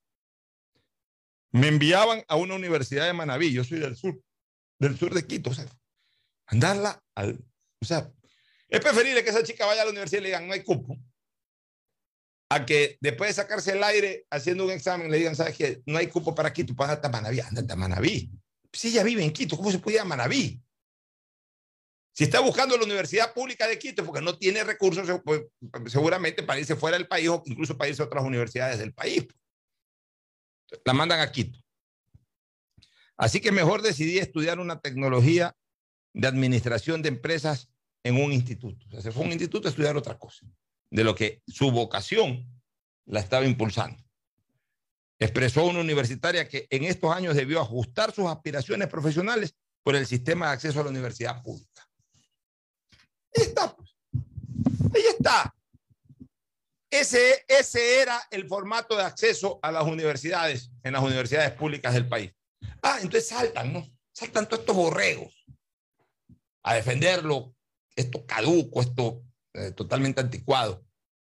Saltan a defenderlo, porque ellos cualquier cosa saltan, saltan, saltan, es una cosa, es una pasión que tienen. Bueno, como que si prácticamente el acceso a la universidad pública recién comenzó en la época correísta. Oye, mil años antes de que Correa sea presidente de la República, la gente accedía a las universidades, a la universidad estatal. ¿Qué les pasa, pues, mangajo? Pues, ¿acaso que, que la Facultad de Derecho, la Facultad de Medicina, la Facultad de Ingeniería de la Estatal de Guayaquil o de la Universidad Central de Quito, de las universidades públicas del Ecuador, recién comenzaron a acceder, eh, a permitir el acceso de estudiantes en la época del correísmo? ¿Qué les pasa, pues?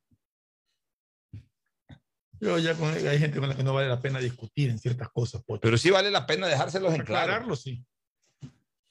Así es. Bueno, oye, ya no alcanzamos a hablar, pero mañana sí le dedicamos de lleno al tema del recuerdo. Todo. Mañana le dedicamos de lleno al tema a del ver si mañana se viene un poquito más temprano es señor que debe tener muchos A-. Agustín Guevara debería venir mañana a once y media a recordar el Guayaquil de siempre. 11 de la mañana a recordar el Guayaquil de siempre. Mañana vamos a recordar el Guayaquil de siempre. Ya, ese Guayaquil de Radio Ifesa, acordarnos de todas esas épocas. de ese Guayaquil de Radio Ifesa, ese Guayaquil Radio de- Excelsior. de Radio Excelsior, ese Guayaquil Radio de Radio Cóndor. Cóndor, ese Guayaquil Radio El Mundo. de las muchachas que caminaban por la 9 de octubre. Claro. Bueno, todo eso lo vamos a recordar el día de mañana. Ya retornamos con el deporte luego de esta recomendación comercial. Auspician este programa. Aceites y lubricantes Gulf, el aceite de mayor tecnología en el mercado. Acaricia el motor de tu vehículo para que funcione como un verdadero Fórmula 1 con aceites y lubricantes Gulf.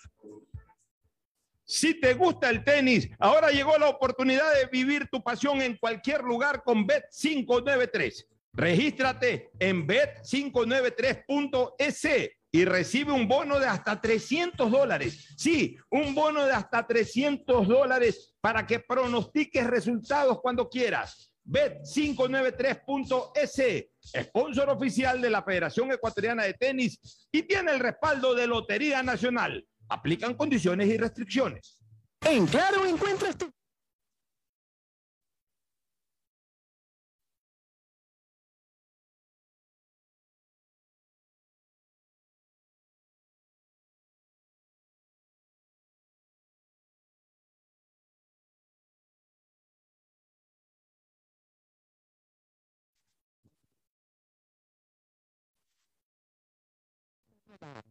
Y la hicimos pensando más como Nela. Mis amigos me dicen Nela. Y solo me dicen Marianela cuando están bravos. Mi mamá, Marianela. A mí me gusta que me digan Nela. Ahora tu app te dice como quieres. Nueva app Banco Guayaquil.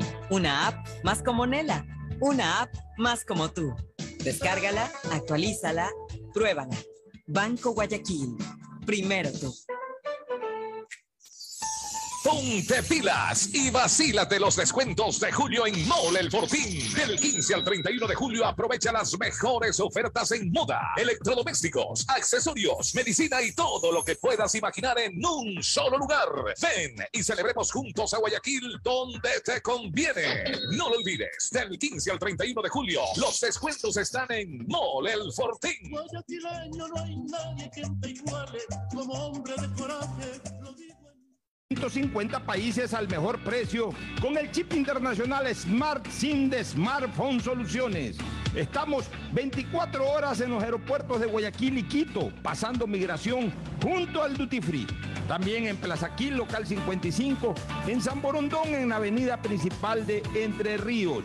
Lo importante es que cuando viajes estés conectado, sin esperar conectarte un Wi-Fi. Conéctate directamente con tu chip al teléfono celular que quieras llamar a través del WhatsApp o de manera directa.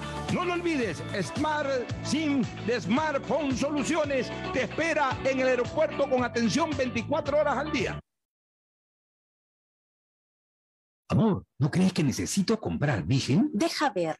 Creo que no. No veo ninguna cana. Espera, mira, mira, acá hay una. Mira, Todos van a querer participar en la promo futbolera Vigen. Presenta una caja vacía de Vigen Men para cabello, para barba y bigote en Western Union a nivel nacional. Reclama tu raspadita y gana camisetas, gorras, destapadores y además participas en el sorteo de 2 TV Smart. Todas las raspaditas están premiadas. Más info en arroba Vigen Ecuador. También participa Vigen Polvo. Refuérzate contra la COVID-19. Si han transcurrido cinco meses desde tu tercera vacuna, ya puedes aplicarte la cuarta dosis de refuerzo. Es muy importante para mantenerte sano, estable y evitar nuevos contagios.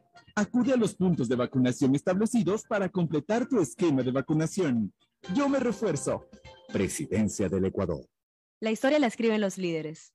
En la Universidad Católica de Santiago de Guayaquil tenemos 36 carreras de grado para que tú también seas uno de ellos. Estás a tiempo. Inscríbete ahora y empieza tu historia profesional en la universidad que tiene 60 años de experiencia formando líderes. Contáctanos en www.ucsg.edu.es y visítanos en nuestro campus de la Avenida Carlos Julio Arosemena. Universidad Católica de Santiago de Guayaquil. Nuevas historias, nuevos líderes. Estamos en la hora del pocho. En la hora del pocho presentamos Deportes, Deportes. Muy bien, ya estamos en el segmento deportivo con esa presencia incomparable, inconfundible, con esa voz que se la distingue desde cualquier sitio del continente, del mundo entero. La presencia de Agustín Filomentor Guevara Morillo por cortesía del gran espectáculo, el gran espectáculo, la gran cartelera del Círculo Militar mañana viernes. Efectivamente, sí, muchas gracias, Pochito. Es la celebración de Guayaquil, Santiago de Guayaquil, que precisamente se va a hacer una recordación de todo el gran acontecimiento. Guayaquil por la patria, ¿no? Guayaquil independiente. Usted- Tú tienes colección de, de gorritas. Sí, Cada también. vez, ¿Y sí. cuándo me sale Me- con una me gorrita? llegado, sí, porque sabe que voy al campo también, que estamos cerca de una casita de campo que tenemos Está aquí bien el Tiffany. Costa, y entonces están invitados. También tenemos escenario, galería y todo aquello, ¿no? Así que será posible disfrutarlo, pero mañana... eh, muy cuente bien. la cartelera, vamos de nuevo Felicitaciones, felicitaciones del público que va. Realmente eh, para la- el próximo mes haremos otra celebración, puesto que nos hemos quedado cortos, ya casi están agotados. Pero vamos con la cartelera de mañana. Iniciamos el, el programa con Luciana Capri. que Pero vamos con los artistas famosos. porque ya, por eso no, pues ella, ella representa a quién. pues, que ella canta, por ejemplo, la música de los Carpenters. Ella lo hace en Ah, ella, inglés. eh, eh, ella entra con los Carpenters. Ingresa con la música de los Carpenters y aparte de eso hace también toda la música de Julieta de épocas anteriores. muy bien. De ahí- Más, ahí vamos con José José. José José. Con, con Fabiani, José Fabiani, José. Fabiani, José Luego José. Con todo el repertorio de José José, el Perfecto, triste.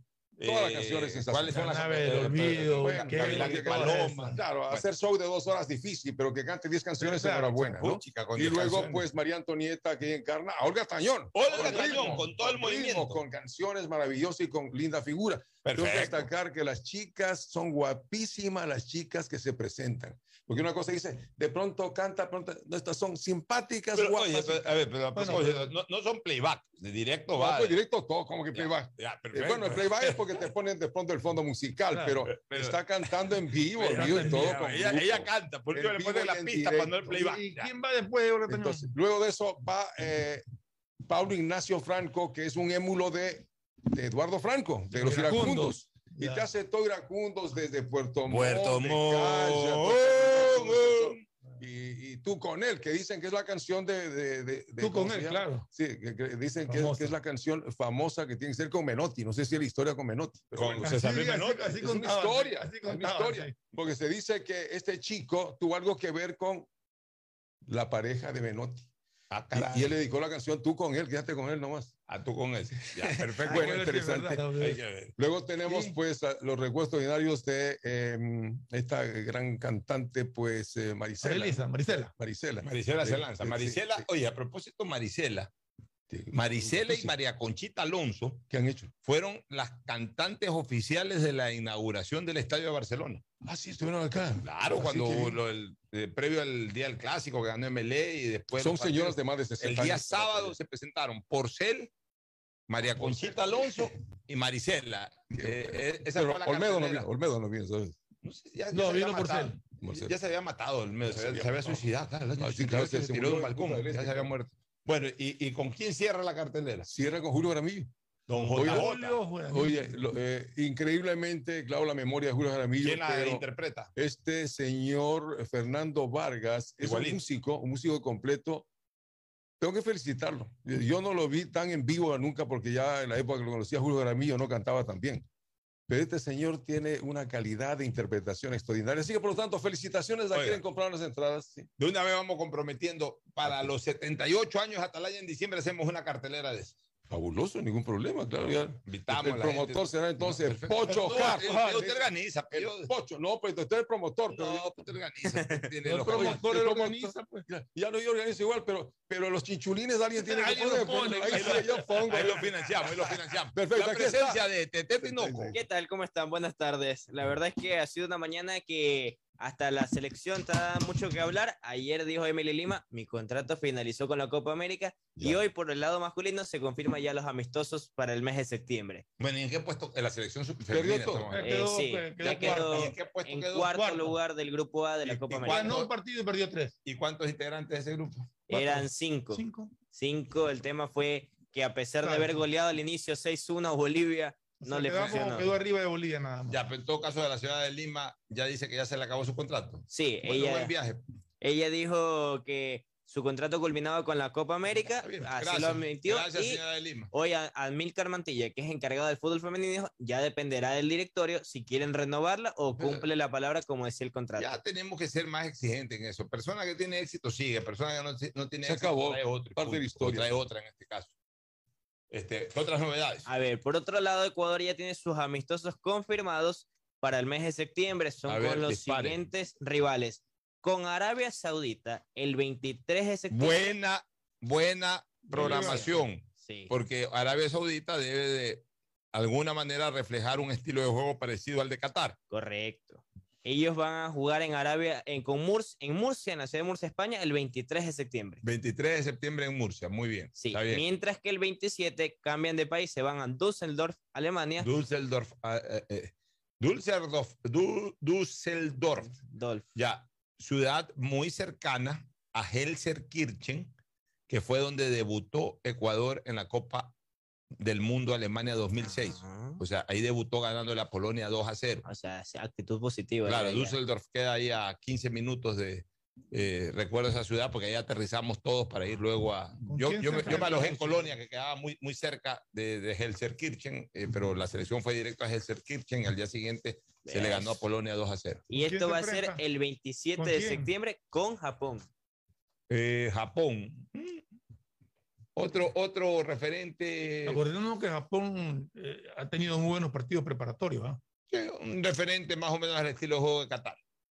Me hubiese gustado que en Düsseldorf juegue contra Dinamarca, por ejemplo. Me hubiese encantado. Claro, también. O me hubiese encantado que juegue contra Bélgica. Claro, esa Para, es la idea, para, para, tener para- para idea. tener una referencia de ese estilo de juego cercano al de Holanda o Sí. Suecia. Para tener una noción más europea. Pero bueno, Bueno. eso es lo que ha confirmado Francisco Egas hoy en. Solo dos partidos. Sí, solo dos partidos en el mes de septiembre. está bien, no Está un tercero que están buscando la manera, pero al momento son estos dos. Ese partido en Düsseldorf debió haberse dado contra un equipo europeo para, para Claro, por tener- medir un poco de fuerza en relación a, a, a- a- Países Bajos. a Países Sí, Bajos, claro. a, a lo que antes se conocía como Holanda. Dinamarca, por ejemplo. Bueno, Dinamarca o Bélgica o Suecia, Noruega, cualquiera de esos equipos. Entonces, Este- por eso. Así el panorama eh, en cuanto a lo que es federación y selección en las últimas horas. Ya, otras novedades. A ver, en otro lado, Copa, Copa Ecuador. eh, la Copa Ecuador ya está Pero antes definida. de Copa Ecuador, eh, ya se conocen las sanciones al Club de Sport Emelec. Ah, sí. económico son Una fuertes. fecha, la fecha y una cuatro. par- un partido Ah, eso quería traer la colación. ¿Y Hay cuánto cuatro- dinero ahí? Eh, Más son dinero. 8 Hay bastante plata, sumando todas las multas, son 8.600 dólares suman la Suma total de multas, sumado a que no van a poder jugar el partido con Gualación en el Estadio Capol, van a tener que buscar sede. Y Y, pues están, Ya, y esa sede tiene. están cuatro opciones. Ya, puede- pero puede ser también Guayaquil. Sí, son Sí, cuatro, Guayaquil tiene que ser el cuatro opciones. modelo. A ver, le ¿Por doy las cuatro opciones, hoy la definen. Hoy la definen. Es el Estadio Modelo en cabeza. Por favor. Entonces ahí está. Aquí parece que lo han estado escuchando. Está también el Estadio Chucho ¿Para Benítez. qué? Esa es la opción, sí. Mejor el Ya. modelo. El otro, los Chirijos de Milagro. Más lejos. También, y donde jugaron cuando fue la remodelación del Manta. estadio, a los Reales Tamarindos. ¿Pero por qué tienen que ir a Puerto A Viejo? Puerto Viejo. O a. ¿Para qué se tienen que ir a Puerto Viejo? Porque allá hay hinchada. Pero acá hay más. Acá hay más. Pero la el hinchada acá los ve siempre, allá hay hinchada que no los ve. Hay muchos sé, que les es gustan cuestión de decisión de la dirigencia. Yo, yo hablo ahí es pensando en Guayaquil, o sea, Claro. usemos ese modelo. Sí, no, sí, Por yo favor. creo que el estadio modelo debe ser utilizado. pues. Entonces, esos son los cuatro estadios. Hoy en la tarde va a ser la reunión para definir la localidad en el partido con Gualaceo. Oye, Tadeo, pero los eh, equipos de la A, eh, la mayor parte de equipos de la A han quedado fuera de la Copa Ecuador. y No la mayor parte, pero buen Buena, buena ocho- parte. ocho equipos. Muy, número muy nutrido. La Liga de Quito fuera. Pero en cuarto de final hay cinco equipos, veíamos, ¿no? Claro, repasemos cómo ver, están hasta el momento. Ayer ya se definió al rival de Vargas Torres. Vargas Torres, un equipo. ¿Cuál es? Vargas Torres. Muchurruna ganó, y, Muchurruna ganó. y avanza cuartos. Ya, ya, ya marchó Vargas Torres. No, no, es el Juega rival. cuartos. Juega con Vargas Torres Muchurruna. Ah, ya, O ya. ya, mira, ahí tienes a, a a Muchurruna en ¿Y cuarto en de dónde final. va a jugar Vargas Torres? En, Muchurruna en cuarto de final. Ya. Correcto. 9 de octubre está en cuartos de claro. final. El ganador de Melé Cauca, que también es de la Serie. A, está en cuartos de ¿Y final. Delfín? Delfín Eh, esta rivaliza con el Nacional. en Serie A, cuartos de Serie final. B, sí. Y hay Y otro Independiente del Valle. con Ah, también, claro. Ahí están cinco B. equipos de Serie De los ocho en que van a jugar de los cuartos. ocho que van a jugar cuartos. De los ocho. bien. Pero ahí está el panorama. Y ahora Ocho. está el partido Vargas Torres versus eh, Muchurruna. Eso ¿Cuándo es es? Cuartos. Eso No, es eso es de la próxima semana, aquí en pues dos se mete ese Vargas Torres a la semifinal, imagínate. Oye, y este Yo Vargas creo que Torres sí lo hace. es de segunda división, ¿no? De segunda. Sí, de ¿De segunda. qué, ¿De qué región? Vargas Esmeralda. De Esmeralda, pues. Esmeralda. Es que Vargas Torres tiene la historia de Luis Alfaro. Pues, eh, claro. ¿Cuándo es el partido eh, que está pendiente de octavos de final en Melé Caucas? Esto va a ser el próximo martes, 19 horas en el Estadio Capel. No se ve afectado el- No se ve afectada por No se ve Copa afectado. Ecuador. El ¿Cómo está? ¿Hay algún otro el partido estadio. pendiente de octavos? No, queda el único. Solamente queda ese. Solo ¿no? queda ese de ahí. Perfecto. Así es como está la Copa Ecuador, que su equipo sensación, el Vargas Torres, sigue con vida. Bueno, rival- muy bien, vámonos a una pausa para retornar ya con la parte final con novedades de la Liga Pro.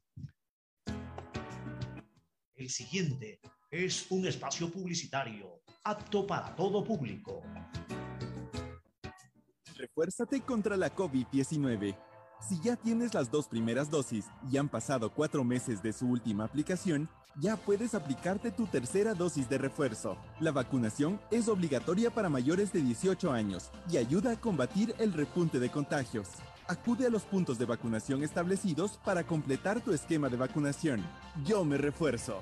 Presidencia del Ecuador. Viaja conectado con Internet a más de 150 países al mejor precio con el chip internacional Smart SIM de Smartphone Soluciones. Estamos 24 horas en los aeropuertos de Guayaquil y Quito, pasando migración junto al Duty Free.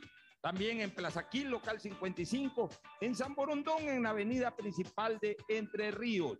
Lo importante es que cuando viajes estés conectado, sin esperar conectarte un Wi-Fi. Conéctate directamente con tu chip al teléfono celular que quieras llamar a través del WhatsApp o de manera directa. No lo olvides, Smart SIM de Smartphone Soluciones te espera en el aeropuerto con atención 24 horas al día. Ecuagen, medicamentos genéricos de calidad y confianza a su alcance. Ecuagen, una oportunidad para la salud y la economía familiar. Consuma genéricos Ecuagen. Ponte pilas y vacílate los descuentos de julio en Mole El Fortín. Del 15 al 31 de julio aprovecha las mejores ofertas en moda, electrodomésticos, accesorios, medicina y todo lo que puedas imaginar en un solo lugar. Ven y celebremos juntos a Guayaquil donde te conviene. No lo olvides, del 15 al 31 de julio los descuentos están en Mole El Fortín. Guayaquileño, no hay nadie quien te iguale como hombre de coraje. Refuérzate contra la COVID-19. Si han transcurrido cinco meses desde tu tercera vacuna, ya puedes aplicarte la cuarta dosis de refuerzo. Es muy importante para mantenerte sano, estable y evitar nuevos contagios. Acude a los puntos de vacunación establecidos para completar tu esquema de vacunación. Yo me refuerzo. Presidencia del Ecuador. 593.es. Asunéis dentro y fuera de la cancha con Bet593.es. Diviértete y gana con pronósticos en tenis y miles de eventos deportivos. Bet593.es, sponsor oficial de la Federación Ecuatoriana de Tenis, con el respaldo de Lotería Nacional. Aplican condiciones y restricciones. Bet593.es. Lo viven ellos, lo juegas tú. La historia de los líderes tiene un inicio memorable. En la Universidad Católica de Santiago de Guayaquil contamos con una de las mayores tasas de empleabilidad del país para que desarrolles tu carrera de la mejor manera. Estás a tiempo. Inscríbete ahora y empieza tu historia profesional en la universidad que tiene 60 años de experiencia formando líderes. Contáctanos en www.ucsg.edu.es y visítanos en nuestro campus de la Avenida Carlos Julio Arosemén, Universidad Católica de Santiago de Guayaquil. Nuevas historias, nuevos líderes. La alcaldía colabora con la ciudad. Por eso nuestros agentes metropolitanos, ATM y bomberos se suman a la policía y militares, recorriendo la ciudad a través de nuestro plan Pumas, puntos municipales de acción y seguridad. Hemos levantado operativos en toda la ciudad, protegiendo restaurantes, comercios y puntos estratégicos para mitigar la delincuencia. Este plan se suma a las actuales acciones que hemos venido desarrollando con el objetivo de cuidar siempre de tu seguridad, la de tu familia, tu barrio y de toda la ciudad. Tu seguridad es primero. Alcaldía de Guayaquil. Ecuamor, Radio Ecuatoriana presenta en el Salón Libertador del Círculo Militar, homenaje a Santiago de Guayaquil, con las voces actuales del Ecuador. Soñé ser tuyo y en mi afán tenerte. Fernando Vargas, evocando a Julio Jaramillo. Completamente tuya. Ivonne Andino, recordando a Marisela. Y nos Fabiani, tributo a José José. Si supieras lo que Luciana Capri, con las voces del ayer. no me vas a dejar y yo te seguiré queriendo. Juan Pablo Franco, lo mejor de Iracundos. María Antonieta, actualizando Olga Tañón. Noche exclusiva, solo para ti. Cene, baile y diviértase por 25 dólares. Este viernes 22 de julio, una sola vez y nada más. Refuérzate contra la COVID-19. Si han transcurrido cinco meses desde tu tercera vacuna, ya puedes aplicarte la cuarta dosis de refuerzo. Es muy importante para mantenerte sano, estable y evitar nuevos contagios. Acude a los puntos de vacunación establecidos para completar tu esquema de vacunación. Yo me refuerzo. Presidencia del Ecuador. Amor, ¿no crees que necesito comprar Vigen? Deja ver. Creo que no. No veo ninguna cana. Espera, mira, mira, acá hay una, mira, toma la lupa. Todos van a querer participar en la promo futbolera Vigen. Presenta una caja vacía de Vigen Men para cabello, para barba y bigote en Western Union a nivel nacional. Reclama tu raspadita y gana camisetas, gorras, destapadores y además participas en el sorteo de 2 TV Smart. Todas las raspaditas están premiadas. Más info en arroba Vigen Ecuador. También participa Vigen Polvo. Las vacunas contra la COVID-19 son seguras, pues cumplen con todos los requisitos establecidos por la Organización Mundial de la Salud. Vacunarse disminuye los síntomas y facilitan el tratamiento evitando complicaciones en tu salud. Refuérzate con la tercera y cuarta dosis y mantente informado del proceso de vacunación a través de los medios oficiales. Yo me refuerzo. Presidencia del En Ecuador. Claro encuentras tu nuevo Smart TV para que disfrutes tus series, películas y partidos favoritos con la mejor resolución Ultra HD. Compra un Smart TV Samsung de 65 pulgadas en 36 cuotas de 60 dólares con 84. Pídelo en nuestra tienda en línea en claro.com.es o en nuestros centros de atención al cliente. Conectados podemos más. Más información en claro.com.es. Tu mejor jugada siempre será divertirte con Bet593. Pronósticos deportivos y juegos en línea. Regístrate ahora en Bet593.es y recibe un bono de hasta 300 dólares para que empieces a pronosticar. Bet593, sponsor oficial de la Federación Ecuatoriana de Tenis, con el respaldo de Lotería Nacional. 593.es. Lo viven ellos, lo juegas tú. Aplican condiciones y restricciones. Las vacunas contra la COVID-19 son seguras, pues cumplen con todos los requisitos establecidos por la Organización Mundial de la Salud. Vacunarse disminuye los síntomas y facilitan el tratamiento evitando complicaciones en tu salud. Refuérzate con la tercera y cuarta dosis y mantente informado del proceso de vacunación a través de los medios oficiales. Yo me refuerzo. Presidencia del En Ecuador. Banco Guayaquil tenemos una nueva app. Y la hicimos pensando más como Maffer. Para mí, complicarme en una transacción, te soy sincera, la dejo, no la hago. Con la nueva app no te complicas. Pagar y transferir es mucho más rápido. Nueva app Banco Guayaquil. Más como tú. Descárgala, actualízala, pruébala. Banco Guayaquil. Primero tú. Hay sonidos que es mejor nunca tener que escuchar. Porque cada motor es diferente.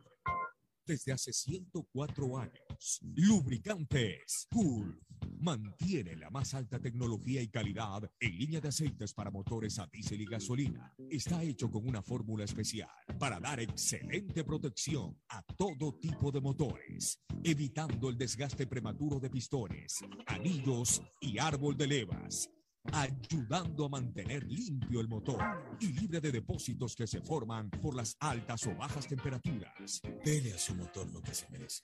Lubricantes Gulf, la más alta tecnología en lubricación. 104 años preservando la vida de su motor. Lubricantes Gulf. Gulf es más lubricante.